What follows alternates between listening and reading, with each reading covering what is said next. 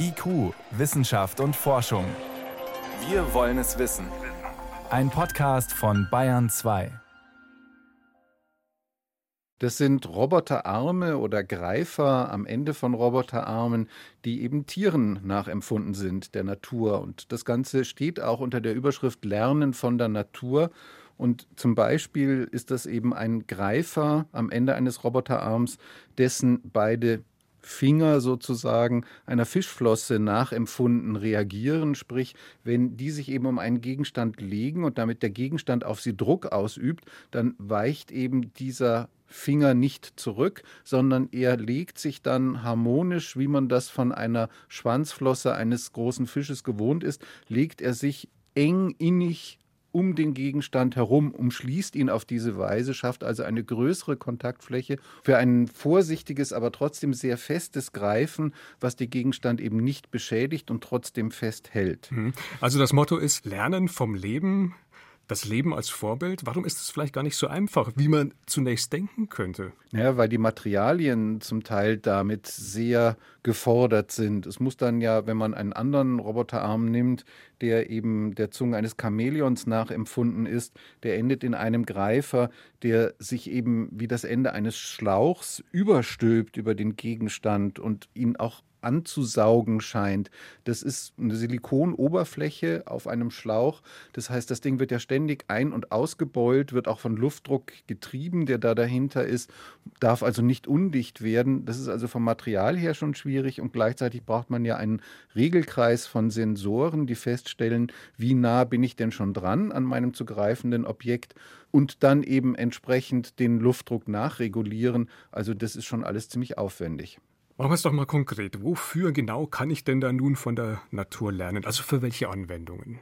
Auch wiederum für die Natur selber, weil ja jetzt die Automatisierung auch in der Landwirtschaft Einzug halten soll. Also es geht darum, Kartoffeln zu greifen oder Kohlrabi-Knollen oder ähnliches. Also das, was in der Natur wächst und was eben nicht absolut gleichmäßig geformt ist, so wie ein mathematisch konstruierter Körper, der aus irgendeiner Maschine herkommt. Und gerade dann, wenn man eben auch an den Bioanbau denkt, dann haben wir eben nicht mehr die normierte Gurke in einer ganz bestimmten Neigung oder Wölbung und Rundung oder die normierte Banane.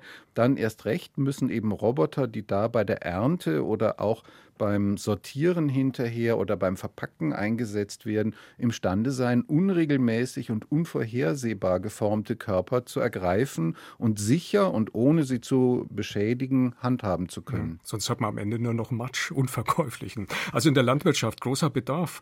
Wo gibt es denn ansonsten auch noch große Nachfrage nach Robotern, die eben nicht grob schlechtig hantieren, sondern sensible Partner sind? Also ein Beispiel, das hier diskutiert und auch gezeigt wurde, ist die Zusammenarbeit zwischen Menschen und Robotern in einem Labor.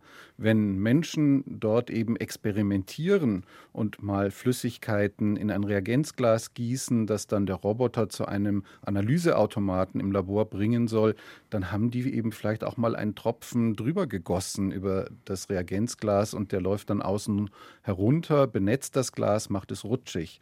Und der übliche Roboter ist dann nicht mehr imstande, das Glas noch sicher zu greifen. Er merkt vielleicht sogar, dass er rutscht und hat dafür eine Programmierung, kann aber jetzt eben nicht fester mit dem vorhandenen üblichen Greifer nachgreifen, weil er sonst das Glas zerquetschen würde. Und dann gibt es Scherben. Genau, und im schlimmsten Falle in genau diesem Analyseautomaten drin, der dann aufwendig gereinigt werden muss, sind teure Geräte und dann stehen die in dem Labor komplett still. Jetzt ist ja dieses Thema Lernen vom Leben für Maschinen nicht wirklich neu. Also Maschinen damit sensibler zu machen. War schon immer ein Thema. Kommen jetzt erst die Lösungen in Sicht? einerseits, aber andererseits kommen die Lösungen auch deshalb, weil die Anforderungen jetzt verschärft sind. Die Anbieter hier sagen, sie waren bislang in der relativ komfortablen Situation, dass sie nur automatisieren mussten, was sie auch automatisieren konnten.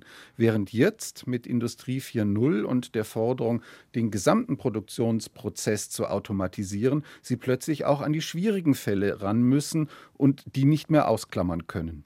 Und dann sollten wir zum Schluss vielleicht jetzt nochmal bilanzieren, warum ist denn das Leben, die Biologie, eine so lohnende Vorlage? Der Grund ist, dass für die Natur normal ist, was für die Technik die Ausnahme ist und andersherum.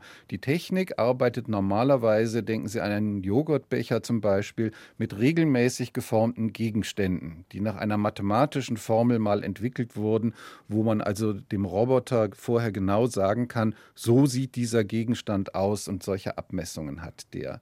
Bei der Natur ist es genau umgekehrt. Die Natur schafft genetische Vielfalt, sie will ja Evolution drüber laufen lassen. Und sie hat entsprechend natürlich auch bei den Tieren, die sich dann mit diesen Gegenständen, seien es Kartoffeln oder andere Knollen im Boden, herumschlagen müssen, weil sie sie essen wollen, hat sie sich eben auch Lösungen einfallen lassen müssen, über Jahrmillionen hinweg optimiert, wie man eben damit umgehen kann als Tier und als Mensch. Und genau davon, von diesen Jahrmillionen Optimierungen, wollen die Ingenieure profitieren. Also, Lernen vom Leben. Ein klarer Trend auf der Hannover Messe dieses Jahr. Einschätzungen dazu waren das von meinem Kollegen Wolfgang Kasenbacher. Wolfgang, danke fürs Gespräch. Gern.